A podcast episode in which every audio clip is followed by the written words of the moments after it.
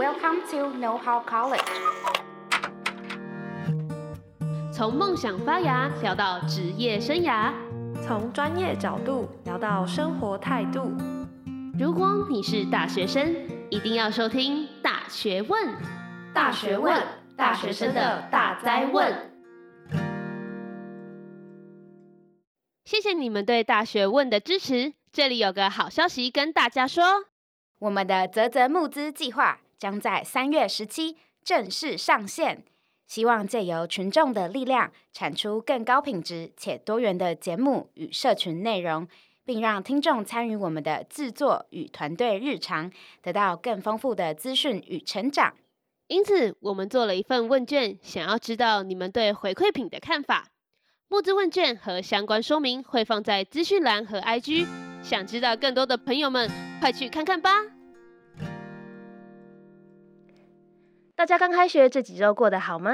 欢迎回来《大学问》，大学生的大哉问。我是主持人 Evan，我是主持人 Iris。不知道大家新学期有没有参加一些新的社团呢？在社团里面有一些是比较偏向竞技型的啦，或是知识型的社团。那其中我们今天想要带大家来了解的是关于服务性的志工社团。透过今天的节目，我们可以了解国际志工、世界志工到底在做什么事情，还有他们培训的过程，以及有些精彩的故事让大家分享。那接下来我们就来欢迎今天的访问来宾。那我们今天邀请的来宾是台大世界志工社的干部们，现在先请他们做一下自我介绍。大家好，我是世界志工社的社长涂景亮。大家好，我是世界志工社的副社长林伟成。那景亮跟伟成，你们可以简短的介绍一下台大世界志工社主要的服务内容跟你们的社团理念吗？我们的服务内容主要会以教育志工为主。那我们是在寒暑假会到花莲当地服务。由于寒假比较短的关系，所以我们是注重在国内的志工服务。暑假的部分才会出到国外，像是印度的孟买、拉达克，还有尼泊尔。我们的服务理念呢，其实是想要带着台大的学生从台湾走向世界，再把世界经验带回台湾。我们希望我们可以成为一个节点，然后借由我们来去分享我们看到的不平等的现象。那透过我们的力量，在我们的社群当中去散播我们的影响力。哦，了解。我其实也有看到你们脸书社团有简介说，你们对于花莲这个地方其实已经深耕多年了。很好奇，你们当初怎么会选择这一块地方去做你们服务的据点？那，我们的前干他们有一位学长，以前是在花莲当地做替代役的。因缘际会之下，那我们一开始便把花莲据点选在静浦国小还有港口国小。那我们社团的草创出行主要以这两个据点进行服务，每年情况会依据跟校方的联络的时间不同，而决定是要共同两个国小一起举办，还是两间国小分开举办。那你们主要的服务内容是关于哪一方面呢？是语言呢，还是哪一部分的服务内容呢？我们主要的服务内容是以教育为主，国外的部分主要会着重在 Chinese program 的部分，也就是去带领当地的小孩们去学习第二外语。除此之外，我们共同的就是国外和国内都会服务当地的是外界刺激的教案，所以我们会设计很多不同的议题类型的主题，像是我们会设计环保教案，我们会设计家乡教案，我们会设计国际教案等等，就是想要让他们不只是学习到课本上面的知识，也有培养他们的一些基本人文素养的概念。我想问一下，什么是家乡教案呢？呃，家乡教案的话，主要我们是希望透过引导的方式，让小孩告诉我们说他们的家乡是什么。这最主要是想要培养他们的文化认同感。因为其实传统上，我们从学校教育学习到的部分，我们可能是学习到的是汉人文化为主。嗯嗯。那其实对于花莲当地小孩的自我认同，可能就相对来说比较缺乏。所以我们希望透过家乡教案的部分，跟他们聊天的过程当中，或是让他们画自己对于家乡的想象，把它画下来，然后跟我们介绍的方式，那进一步让他们知道说自己的家乡是什么，自己的文化又是什么。你们当初怎么会想要设计就是类似这样？那你们怎么发觉他们缺乏这样子的意识或是概念呢？那我们主要会是借由田野调查的方式。田野调查我们做的并不是像大家所谓土壤的内容物之类的，我们主要是透过嗯与当地村长或是当地的长老，甚至是在学校中与学校的老师还有小朋友，甚至是家长的聊天过程之中，我们去试图了解他们当地的文化以及他们。认为说他们在生活中遇到各个层面的问题，让我们未来的服务能够更贴近他们的生活。嗯。我是觉得这个教案的设计方法应该是跟我们平常学习是蛮不同的方式，因为刚刚其实我觉得还蛮特别，是是由小朋友来介绍说他们的文化是什么。那除了这个之外，还有其他可能比较偏向生活上的方式，让你们可以了解他们，或是反而让他们有机会可以了解自己吗？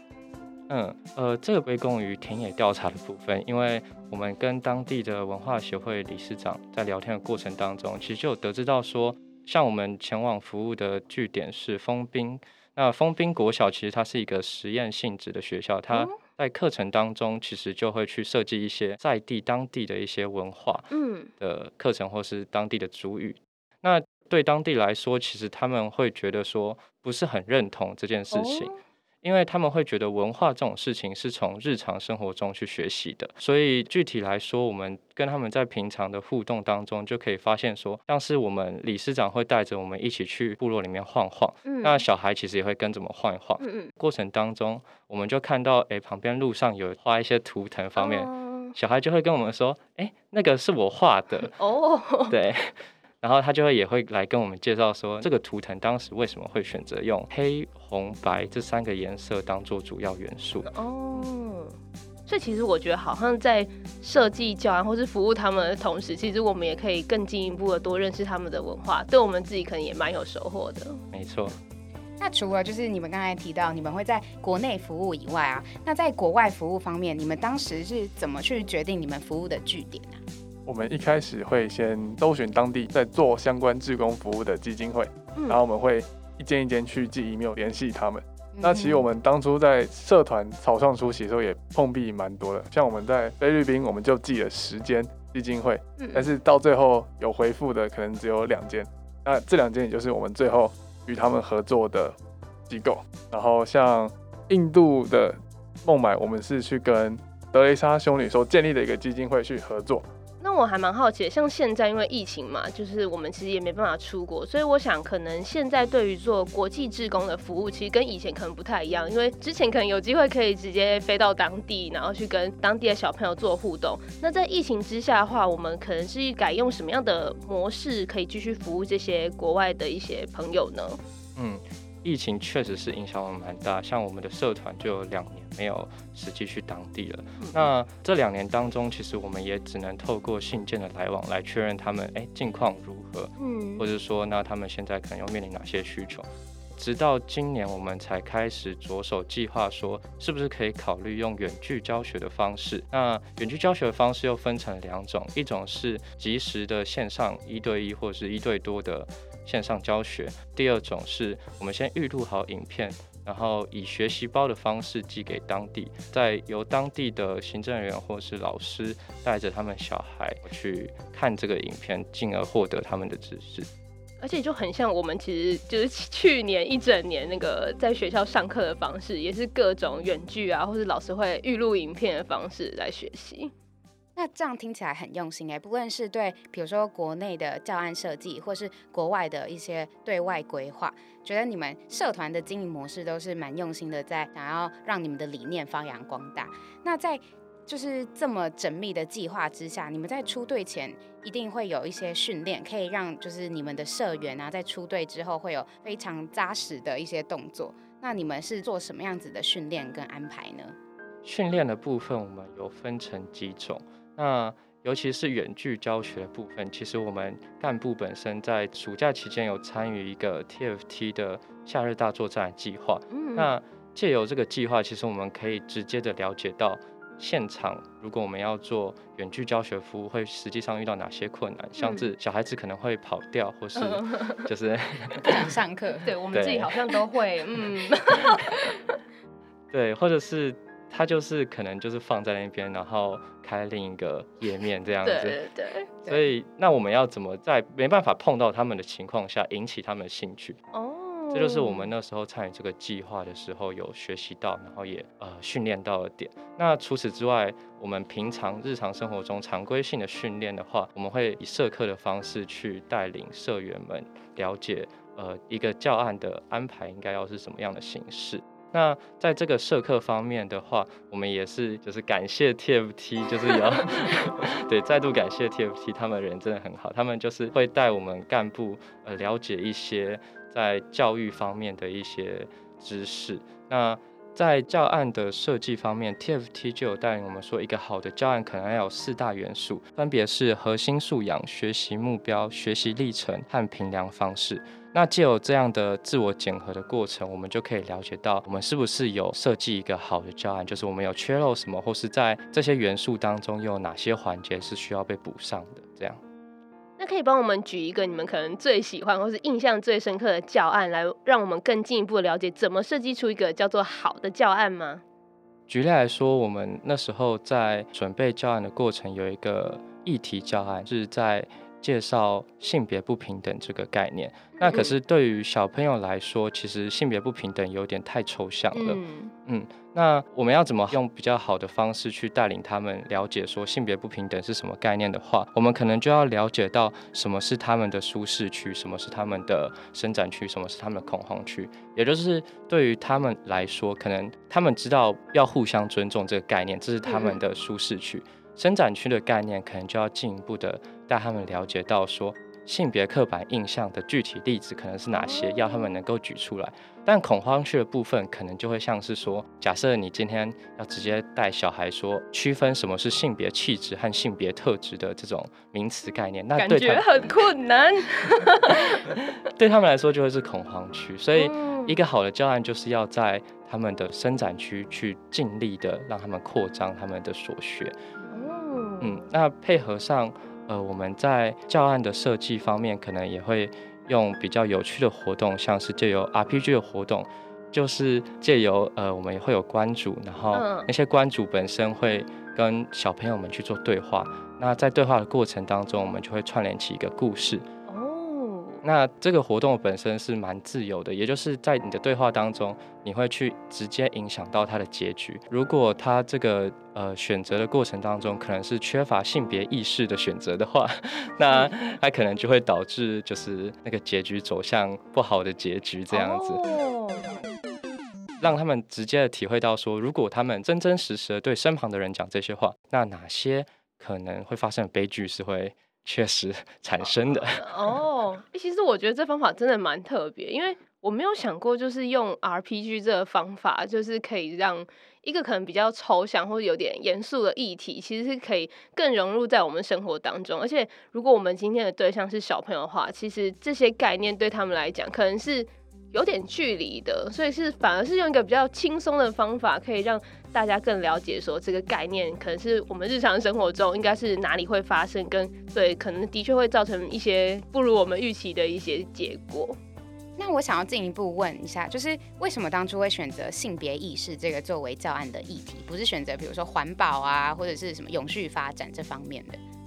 呃，也要先说一下，就是环保跟永续发展，我们的社团的教案也是有设计，但当时会又特别在着重在性别，是因为可能有几个原因。第一个是我们也观察到说，像我们周遭的同学们本身可能也缺乏一些性别意识，所以我们就想说，嗯，那我们是不是从小教起？对，可能要从小教起这样。呃，这可能是比较闹的原因啦，但。比较确切的原因是，其实，在从小到大的学习过程当中，我们也会发现到，其实性别教育这一块一直是我们很缺乏的。像我上的国中，嗯、那个老师在上建教课的时候，可能就真的是很含糊的去带过这件事情本身。嗯、对，所以整个在性别或是性教育的本身，其实我们会觉得说，这是现在台湾目前教育需要的，所以我们就会提供这样的教案内容。对，的确是从小的时候就开始培养起有这个意识，其实的确是比较好的。那我们当然是现在身为大学生的这一代有意识，然后开始让小朋友有这个想法或这个概念的建立起，我觉得是还蛮重要的。我觉得你们这样子一定是不管是对教育啊，或是对台湾社会都有一定的热忱，所以才愿意做这些事情。所以回到你们自己本身呢、啊，你们当初为什么会想参加？就是。这个世界之公社，我高中的时候曾经参加过一个科学计划，那那个计划是要带小孩子做科学实验。嗯，那其实那时候我就觉得，对我们来说或许是一个小小的科学小把戏，因为毕竟对那些小孩子，我们不用做太难的实验，对，他们就觉得啧啧称奇那样子。嗯，我那时候就觉得说，原来透过自己一个小小力量，就能够对于人家的生命产生中这么大的影响，或是产生这么大的兴趣吗？对，兴趣。对，那我就觉得说，那我或许我也可以到大学，能够尝试去参与一个完整的志工计划，然后试图将自己的影响力发挥到最大。至于为什么会参加世界志工社，因为相信大家也知道，台大很多琳琅满目的志工社嘛。对。那会想参加世界志工社，主要是因为它有“世界”这两个字吸引了我，也希望说能够参加世界志工社，看到呃世界更多不同角落的样貌，让我们进而去反思自己。那我们的社长又是如何决定要来参加我们的世间志工社的呢？呃，对我而言来说，可能一开始没有抱持着那么对于教育或是社会这么大的热忱，因为我当时入社的时候，其实正逢疫情期间，那那时候对我而言就是蛮多时间是用远距上课，所以我也看不到同学，嗯、我就有一种说好像人跟人之间的距离有点拉远了，嗯，嗯，那所以其实那时候想要加入世界志工社的原因很简单，就是我想要透过服务的方式，然后来重新体会人的这种温度。我觉得这个概念其实蛮特别的，因为平常大家可能想说当志工，可能都有个宏高的一个想法，就是我可能就是要发挥我的爱心或者什么。哎、欸，其实对耶，我觉得在疫情之下，这的确是一个跟。人跟人一个新的一个互动的一个方法，而且我也很喜欢刚刚副社长有分享到，就是我觉得可能它是一个正向循环，因为你看你做了一个小的志工之后，你发现有一些收获，对你自己有一些正向影响，所以你会希望投入更多，可以去帮助更多的人。那其实我相信被服务到这些小朋友，或许他们也会觉得这是一件很棒的事情，将来他们也会更愿意去可以服务其他人，或是帮助其他人。那这样子说起来，Evan，那你有做志工的经历吗？哎、欸，有哎、欸，其实我之前也有去，就是教会教小朋友。然后我必须说，我觉得在那边的收获跟我一开始想的还蛮不同的。因为一开始就想说，其实我我也是蛮害怕，可能小朋友会觉得，嗯，就是来一个不认识的姐姐，然后 不知道她要干嘛。而且我带的那个教会，它是有从小一到小六都有，所以一开始进去的时候，你就会发现，可能就是会有一些小霸王啊，或者什么的，然后他们就会有一种故意就是想要呛你啊、闹你啊，不让你好好教课。对，大家会这样。然后，可是我就是慢慢有耐心。其实我觉得这对于培养耐心还蛮好的。然后，另外是，我就试图就是用小朋友观点去看，说，哎，为什么他们可能会想要排斥我？或是要怎么样可以融入他们？我觉得这是一个还蛮不一样的学习。然后我还记得到后来是他们小朋友会偷偷跑来我身边，然后跟我讲小秘密。然后我说：“哎、欸，我跟你说，我今天在学校交了一个小男朋友。”然后怎么样怎么样？对，就是其实我觉得这个过程那个收获还有成就感，跟平常做其他学习或者其他事情还蛮不一样的体验。所以其实我自己也还蛮推荐大家可以有机会可以去当志工。那像刚才 Evan 呢、啊，他其实在教会教小朋友的时候也有遇到一些困难。那这边回到就是你们身上的时候，你们在出队前有没有遇到什么困难啊？比如说，哎，教案写的不好，或者是你们一直在思考说怎么样的方式可以让小朋友更好的教育体验等。那你们最后也怎么去解决这些问题？我觉得我是一个看起来比较严肃的一个人，就是与家中那些长辈的亲戚小孩们，我都不知道怎么跟他们互动。哦。所以那我想说，这一次要去花莲的国小。我那时候就在想说，我们要怎么让他们觉得我是一个好亲近的大哥哥，不是一个很高冷的大哥哥。那我就 我就那时候就试图去看一些什么呃悠悠台之类的，我就 我就试图那个舞嘛，那个 姐姐哥哥姐姐，对，然后我去学他们讲话的口气之类的，然后也很努力去学习他们究竟是怎么跟小孩子都打在一起。那我觉得，但后来出队也是有发挥到效果。说就是例如说，小朋友，我们要叭叭叭这种人吗？对啊，所以这是真的也会有帮助。我觉得会有。可是我听我之前有看那个，就是。康熙来了，然后他们那个幼幼台的姐姐都会加手势，对对对，你也有这样子吗？就是小朋友你好棒这样子。我手势可能比较小一点，哦、对。但是其实原来看幼幼台也对于这个志工服务是有帮助的，好特别、哦，就是更能够知道怎么跟小孩子沟通这样子。哦，好，这是一个蛮好的参考模式，大家可以学起来哦。那我们还有其他遇到的一些困难吗？好比刚刚可能是讲到是互动方面的，那在教案部分撰写，或者说可能课程啊，要如何让他们可以真的学习到这部分，你们有遇到一些困难吗？呃，这部分的话，我们其实在筹备期就有遇到相关的困难，就是我们自己的团队其实会有所争吵，因为我们其实对于教案的想象不尽一致。有些人会觉得说，当地小孩本身可能没有办法承受那么大的知识量的教案，或者说他们觉得这个营队的定位本身可能更重视的是在陪伴的价值。那有一部分的人则是觉得说，呃，我们其实可以带给他们更多，因为我们本身可能是有一些外界刺激的一些资讯，所以可以带给他们一些不一样的观点。所以在实际设计教案的过程当中，其实我们就常常会想说。哪一个部分才是比较好的？蛮多时候就会吵架这样。那你们后来是要怎么解决呢？其实没有说在筹备前就解决，这反而是在出队当下的时候，我们其实看到第一线的现场的时候，我们就会发现说，哎，选择陪伴价值比较重的，也会觉得其实小孩是可以学习更多的。嗯。那选择可能想要带给当地小孩更多知识含量的，也会发现说，哎，其实他所设计的教案可能真的。太过资讯量庞大了，那可能对于小学生而言不是那么容易负荷，所以反而是透过教育现场，然后我们的实物，让我们理解到说，其实呃最后的解决可能反而是一个不同的。应该说这是一个滚动式修正的方案，对不对？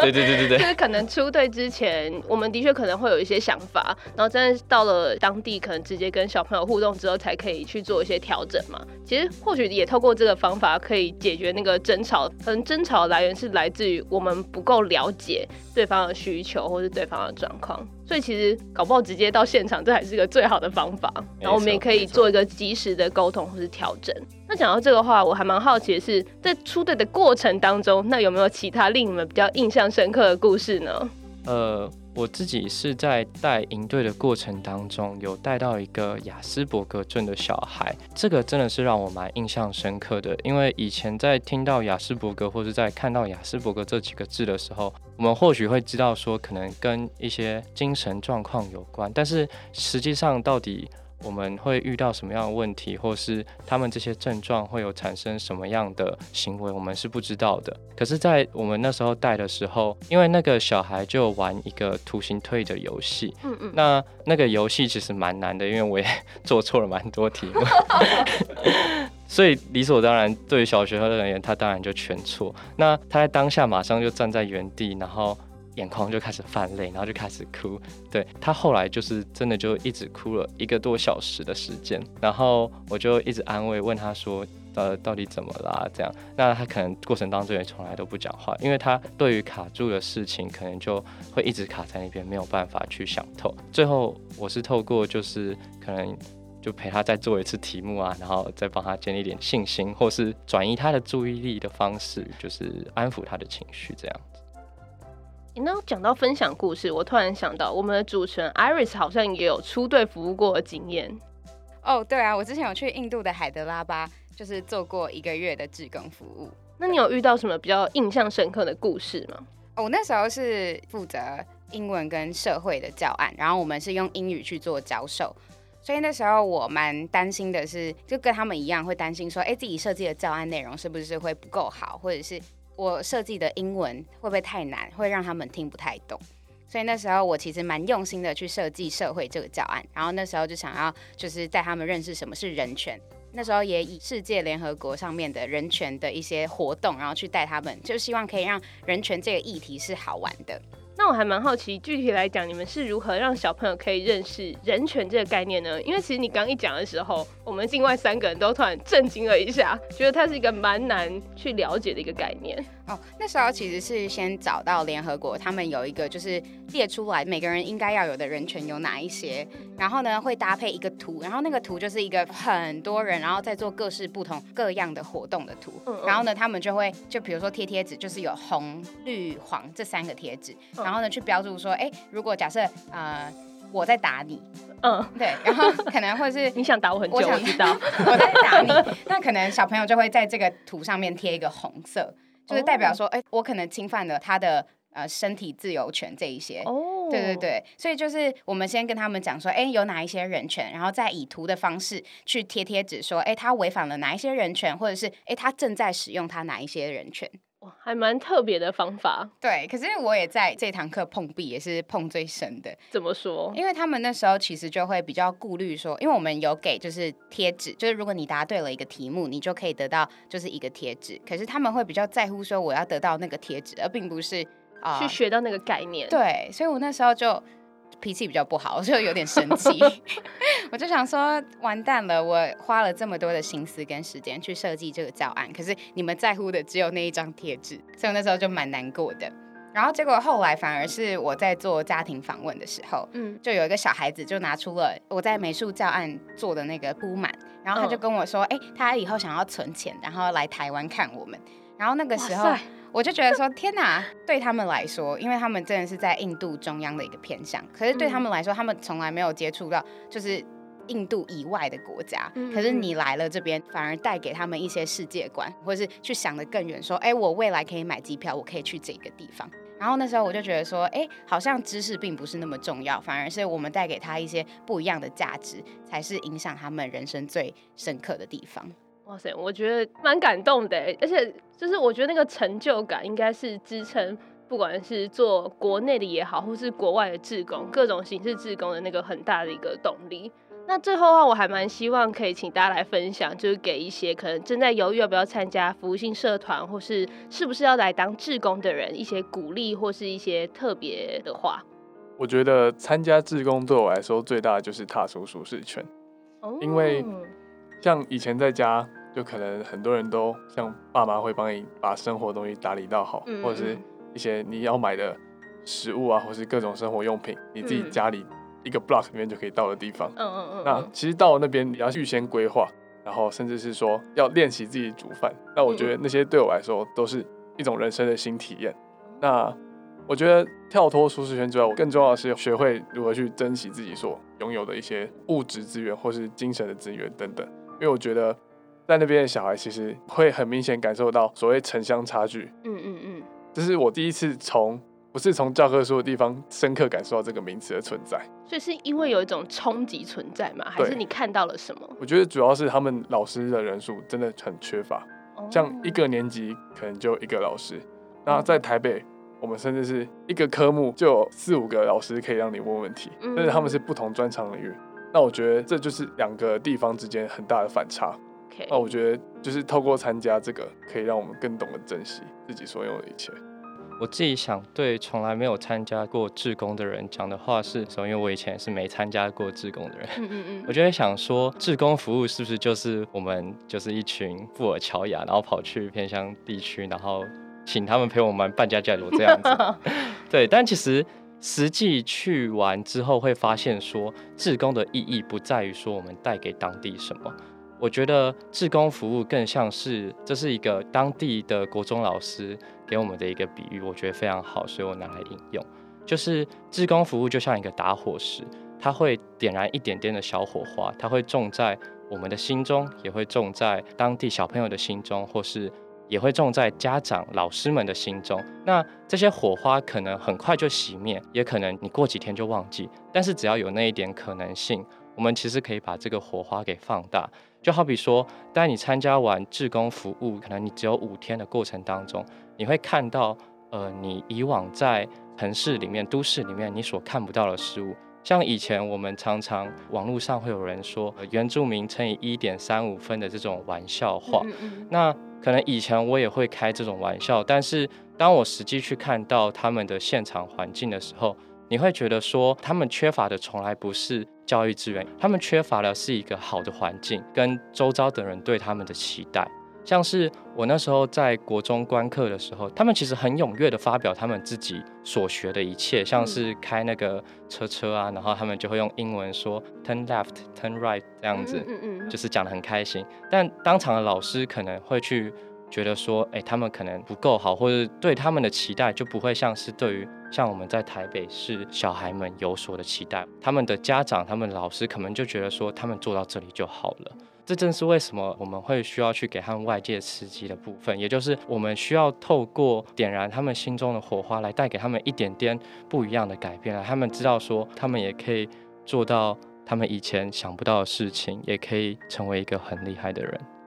我个人也很喜欢那个打火石的比喻，哎，我觉得它形容得非常贴切。那其实节目也到尾声，今天我们非常谢谢，就是台大的世界志工社，它带给我们很不同的一些观念，比如说呃，服务性质社团到底是在做什么，然后呢，他们是如何设计他们的教案，一份好的教案应该要有什么样子的内容。然后，如果想要往国外的发展，他们可以透过基金会的一些互动方式，然后得到当地的一些资讯。最后呢，也让我们很感动的是，他们本身在出队的时候发生的一些故事，都让我们印象很深刻。那如果我们的听众朋友对于台大世界志工社有想要进一步认识的话，我们可以到哪里找你们呢？在 FB 搜寻台大世界志工社就可以找到我们了。那我们其实也会招收，不只是台大生，也会招收其他校外学生。如果你们对服务有热忱的话，那也可以一起参与我们的行列。我们会在每年的二月底和九月初会有两个部分的招生，这样子，那就期待大家的加入。那谢谢今天大家的分享，我们就要跟大家说再见喽，拜拜。拜拜。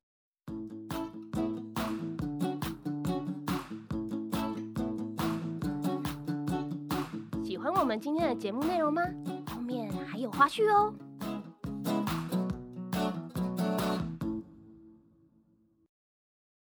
哦，对啊，我之前有去印度做过。哦，哦，对啊，我之前有去印度的，忘记哪里？你就说你有去过印度就 好了。印度何其大，你一定要这么强求吗？可以透过 FB 或 IG 搜寻 NTUWVS。台大世界志工社找到我们哦。没有，可是我觉得他要再讲清楚一点。NTU 那个，哦对，我们你讲太快了。NTUWVS